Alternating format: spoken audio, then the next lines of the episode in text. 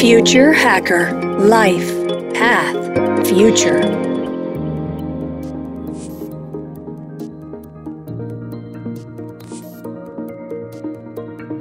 Olá pessoal, bem-vindo ao Future Hacker. Meu nome é André Chaves e temos aqui a honra de apresentar o Gui Rangel. É um futurista, advisor, pesquisador, agente provocador e CFI Experience Designer. Ele é apaixonado por tecnologia, inovação, criatividade e desenvolvimento humano. Se formou em publicidade e propaganda né, pela, pela USP, na ECA, e viveu experiências profissionais no Brasil e no exterior. Foi duas vezes palestrante né, do Side by Southwest, né, aquele importante festival de inovação que acontece anualmente em Austin, nos Estados Unidos. Né? Acho que esse ano foi o ano que foi remoto. Bem, depois de mais de uma década trabalhando no Oriente Médio, onde liderou equipes né, multinacionais, multidisciplinares, multiculturais, multiétnicas, voltou ao Brasil para envolver no cenário de inovação. Atualmente, ele atua como professor convidado da Unicamp e coordena What the Future, um think tank né, que desenvolve o projeto de visualização de tendências de futuro para ajudar pessoas e organizações a se prepararem para um mundo em constante mudança. Bem-vindo, Gui! Opa, obrigado, André. Valeu, obrigado pelo convite, obrigado por essa apresentação. Quando o pessoal lê essa apresentação, parece que eu sou muito mais interessante do que eu sou. Eu tenho vontade de me conhecer. Então, obrigado, cara. A modéstia aí é, é, o que, é o que dita.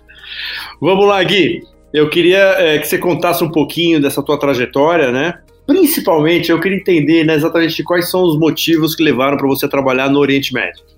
Pô, pena que a gente não pode fazer uma minissérie em 15 capítulos, que essas histórias são muitas, né?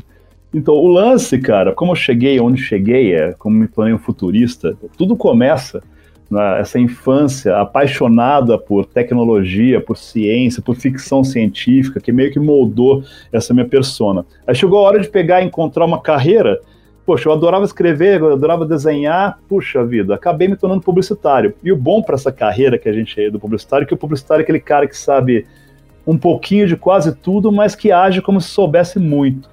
Foi uma coisa muito bacana, me envolvi com criatividade, essa área de criação publicitária, e nesse processo eu senti que eu precisava fazer algo bem diferente. Não só sair da caixa, mas chutar a caixa longe e pintou essa oportunidade em 2005 de ir para o Oriente Médio, que é essa é a curiosidade da galera, por 2005. Ir para Dubai nessa época, quando falava, poxa, estou indo para Dubai, fui me aproximaram um pessoal de uns headhunters lá do Oriente Médio entraram em contato comigo, eu falei, cara, é isso que eu preciso, preciso muito sair da zona de conforto, sair da zona de desconforto e sabe, e trabalhar esses limites, sair dessa do do conhecido. E cheguei lá, em Dubai, numa época que todo mundo achava que Dubai era como mudar para Bagdá ou para mudar num planeta, ali, um planeta alienígena. Ninguém tinha ouvido falar, achava que, que, que tem guerra lá. Então foi uma grande aventura.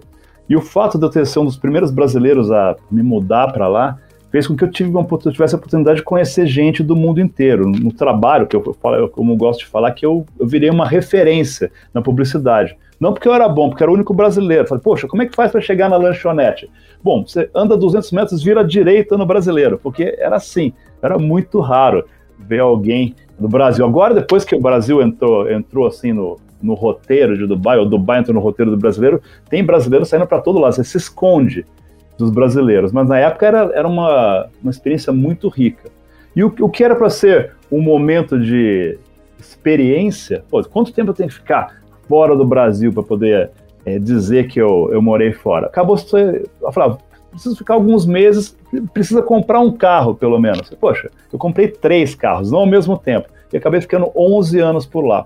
Trabalhei em várias agências de propaganda, e o que foi bacana desse processo foi que era uma época onde a propaganda estava saindo do beabá, fazer filme, rádio, anúncio de revista, para poder se envolver num processo criativo muito mais profundo que não estava mais limitado ao meio, mas sim criar ideias, a criar é, elementos que poderiam reinventar marcas.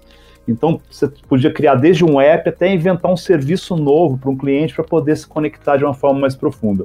E nesse processo, eu comecei a me envolver cada vez mais com inovação e menos com propaganda, e voltei para o Brasil para poder trabalhar com inovação. Eu abri uma startup de fintech E nesse processo fui me aproximando cada vez mais dessa área que é minha paixão, que é futurismo, até que falar, poxa, isso que eu sou, esse que sou eu, o Gui Rangel, me conectava totalmente com o conceito de futurismo, ele juntava todos os elementos que são minhas paixões, que é ciência, tecnologia, empreendedorismo, humanidades, num único pacote e decidi abraçar essa nova carreira alguns anos atrás e hoje sou futurista full-time, agente provocador e Sci-Fi Experience Designer. Muito bom, Gui. Eu queria ainda explorar um pouco da parte da criação e da publicidade nesse primeiro bloco. Então vamos lá, cara, vamos lá. Você trabalhou né, com criação, né? E pressupõe, quer dizer, um profundo conhecimento, né, principalmente cultural da região, né? Como é que você faz isso, cara, com uma ótica totalmente diferente que a gente tem versus né, as pessoas lá do Oriente? Você, isso, como é que você venceu isso, né? De tentar enxergar pela lente cultural da pessoa do Oriente, né? Isso foi muito mais por intuição ou foi profundo conhecimento mesmo do perfil das pessoas lá? André, quando a gente chega, quando chega lá, é um choque. Primeiro você vê que essas, essas diferenças culturais elas saltam muito aos olhos. Mas o que eu gosto de dizer é que o grande aprendizado que eu tive nessa jornada é, é que aquilo que nos faz semelhantes é muito mais forte do que aquilo que nos faz diferentes. Então, essa ideia de se conectar com a essência do ser humano é universal. É maravilhoso quando você descobre que tem mensagens que conseguem conectar todas as pessoas. Não importa qual que é a região, qual que é o background cultural, você consegue encontrar esse, essa centelha criativa universal que realmente soa para todas as raças, todas as culturas. É, é, um, é, um, grande barato quando você começa a descobrir. Mas o processo de entender essas nuances, e não é só do mundo da, do árabe. Cada nação árabe tem suas características diferentes. O pessoal dos, dos Emirados Árabes tem um estilo.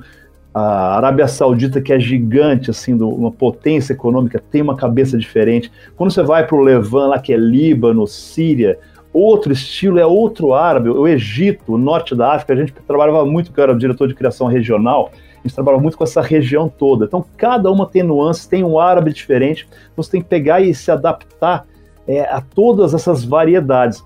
Fora o fato também do Oriente Médio ter muita gente de fora.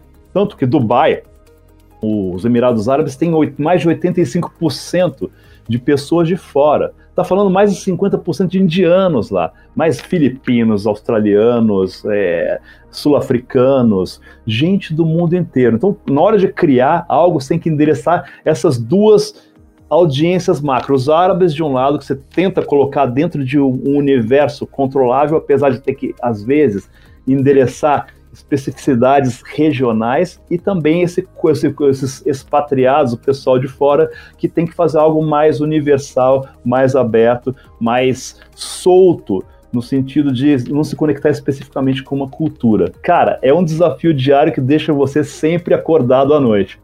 Muito bom.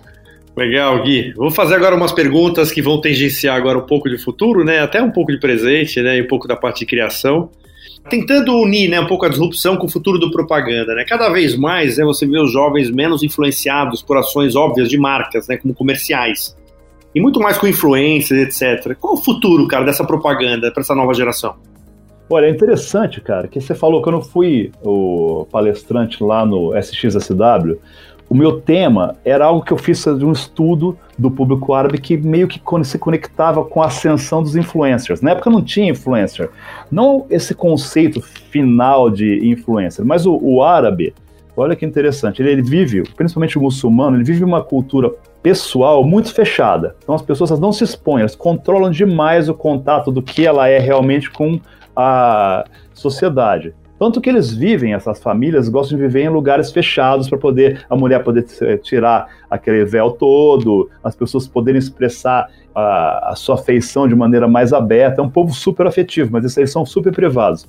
E quando eu percebi que o, o, o lance da maneira com que eles lidavam com as redes sociais espelhava isso, quanto mais aberta a rede social, menos o cara, os caras se expunham. Então, Facebook, o cara colocava poesia, umas fotos do deserto. Aí, quanto mais pessoal, mais fechado, quando chegava lá no WhatsApp, quando chegava nos dispositivos de comunicação, os caras soltavam verbo, trocavam piadas, faziam coisas extraordinárias porque estavam no ambiente privado.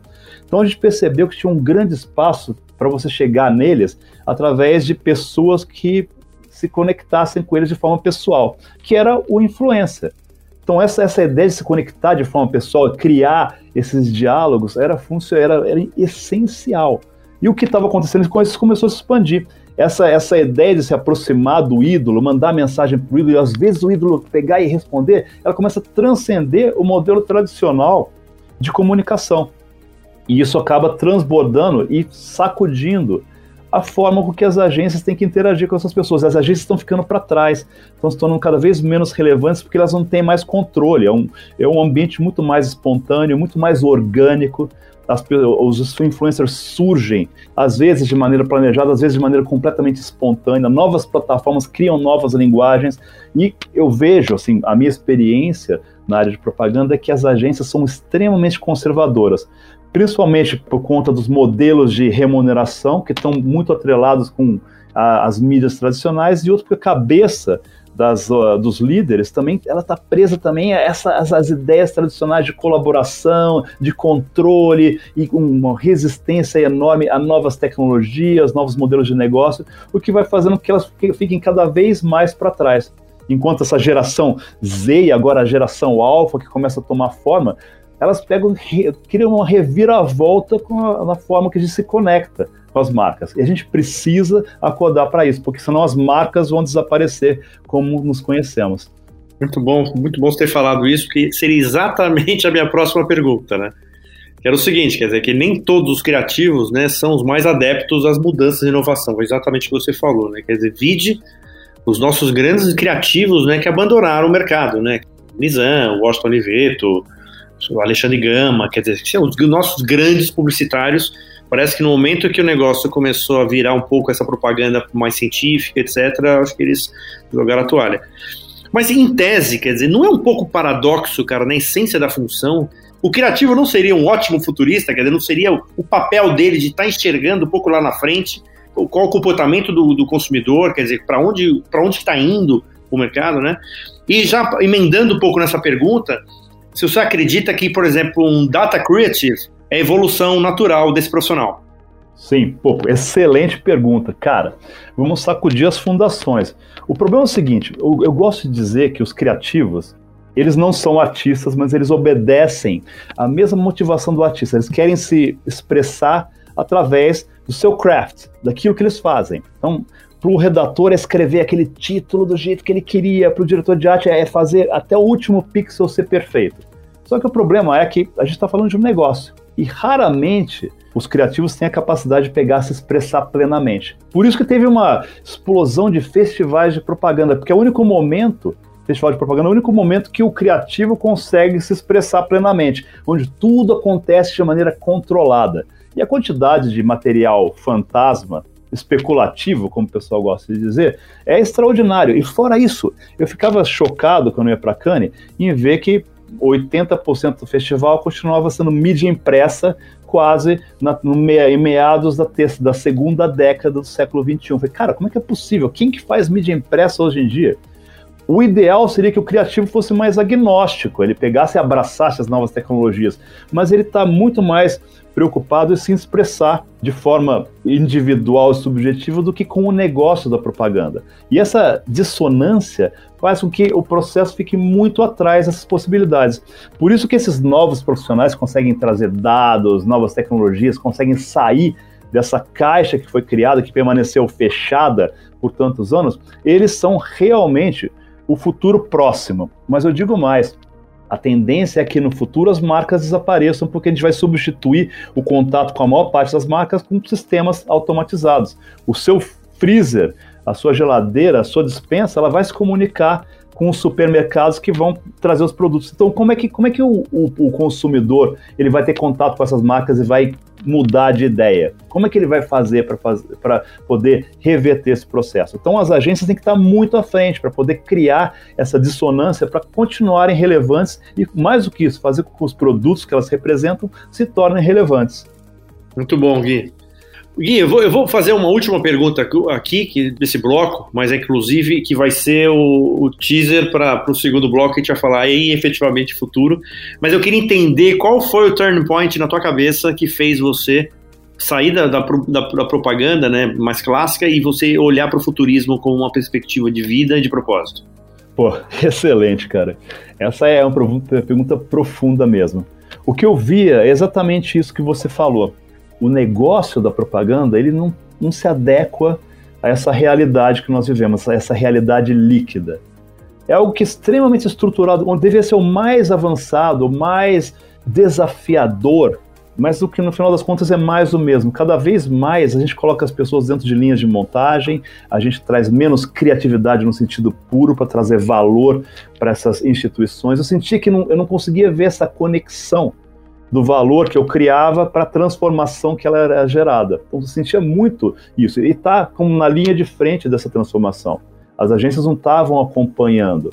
Você vê, elas, elas olham muito para quase o Madman você, poxa, cara, você não vê ter mudado muito. Apesar de todo mundo hoje ter computador em vez de ter máquina de escrever e ninguém fuma no escritório e toma uísque no horário de trabalho, o resto, cara, não mudou muito.